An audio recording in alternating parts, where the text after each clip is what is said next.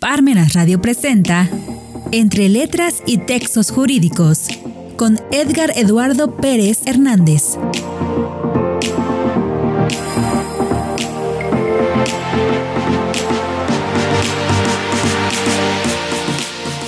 Bienvenidos nuevamente sean todos y todas a este su programa Entre Letras y Textos Jurídicos.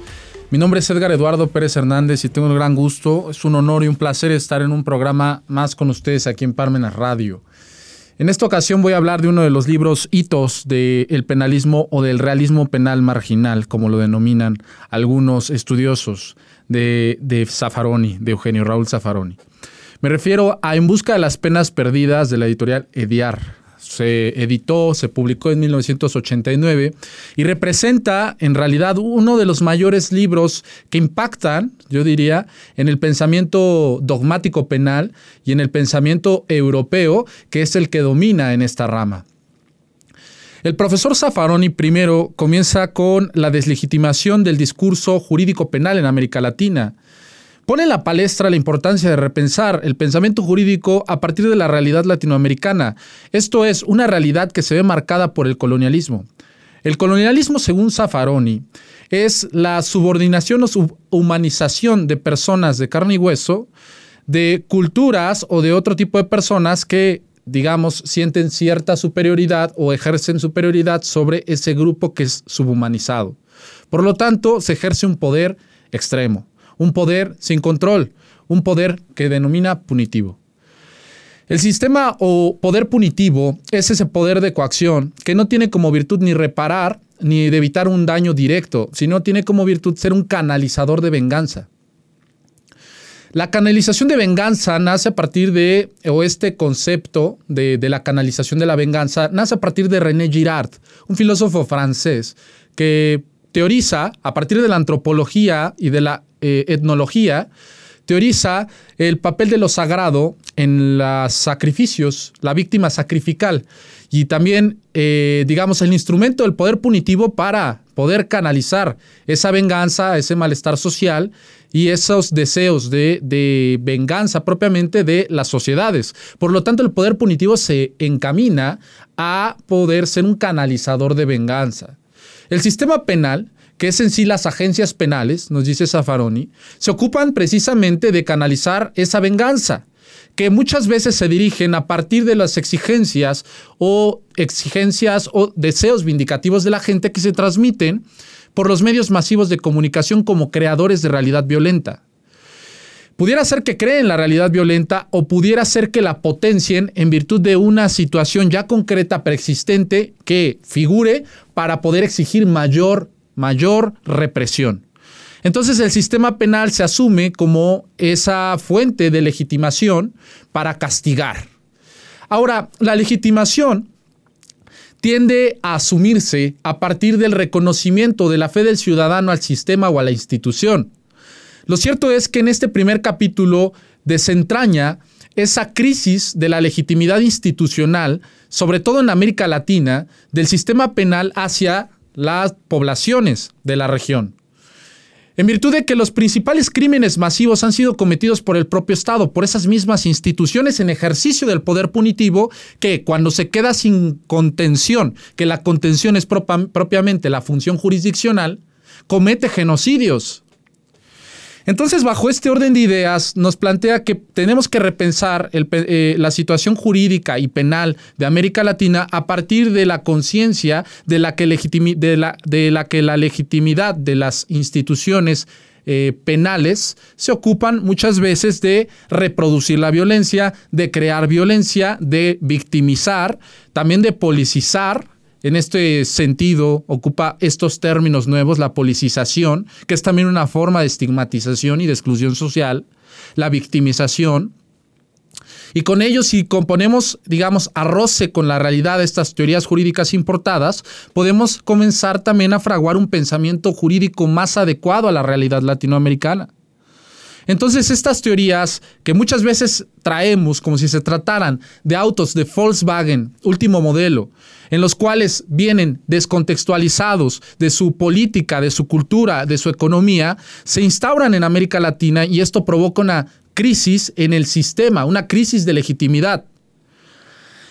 Si nosotros ponemos a pensar que la dogmática penal, que es la que está vigente en América Latina, tuvo distintos desarrollos que podemos empezar a enlistar desde los demonólogos, con los cazadores de brujas y el primer sistema penal integrado en el cual teológicamente se concebía a el delincuente o a la delincuente eh, biológicamente inferior como la mujer y eran quemadas en hogueras. Posteriormente vemos el biologismo racista que bueno se dio en Italia. Ahí arrebataron el discurso los italianos. Lombroso, Ferri, comenzaron a teorizar a partir del delincuente nato según características fisiológicas y filogenéticas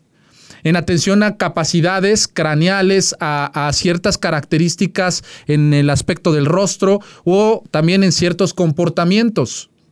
Posteriormente el discurso se mueve y se va a Alemania nuevamente y la dogmática jurídica penal nacional socialista con el denominado neocantismo y los valores superiores de la raza que configuraban una nueva dogmática penal a partir de lo que el Führer consideraba justo e injusto y con ello se desbloqueaba un ejercicio punitivo de lo que el Führer o el líder, el Duce en Italia, pudiera considerar un delito, una falta a ese deber ser. Entonces se convirtió en un derecho penal del autor y no del acto.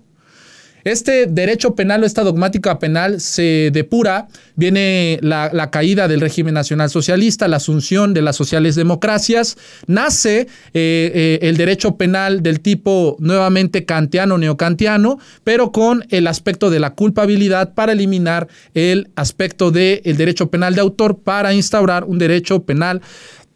del acto. ¿Sí? que se culpe, se, impute la, sanción, la, pena, en atención a lo que el sujeto activo cometió y no a lo que el sujeto activo es.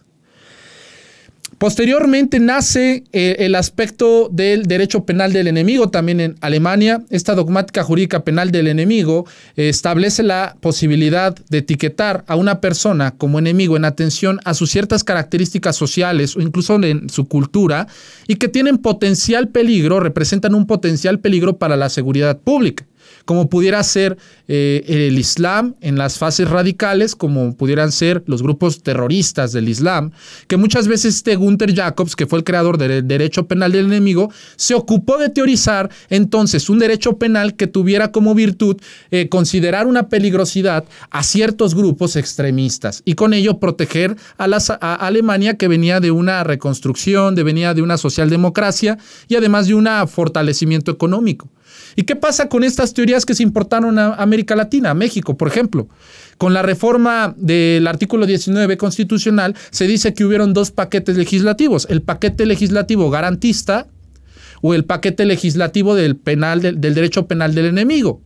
Entonces, este paquete, pues obviamente cuando se integraron los delitos de terrorismo, delincuencia organizada, portación de armas, huachicoleo, etcétera, obedecieron a, ese, a esa concepción de una mayor represión a partir de la importación de estas teorías o de estas dogmáticas jurídicas alemanas, cuando en realidad no tenemos aquí terroristas. En este sentido,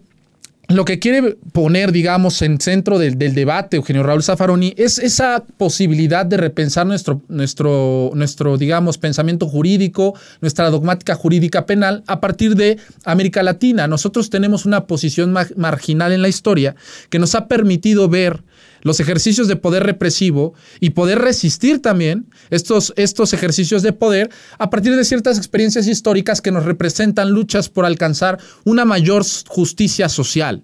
Por lo tanto, podemos aportar mucho desde el pensamiento jurídico latinoamericano y por ello nos invita a poder plantearnos una posibilidad de un pensamiento o de un desarrollo de dogmática jurídica penal o de realismo jurídico penal marginal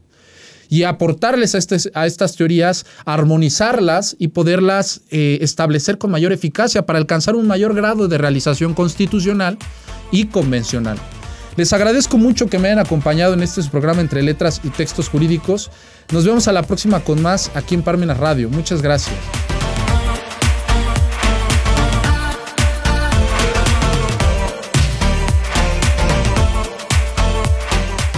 Radio presentó Entre Letras y Textos Jurídicos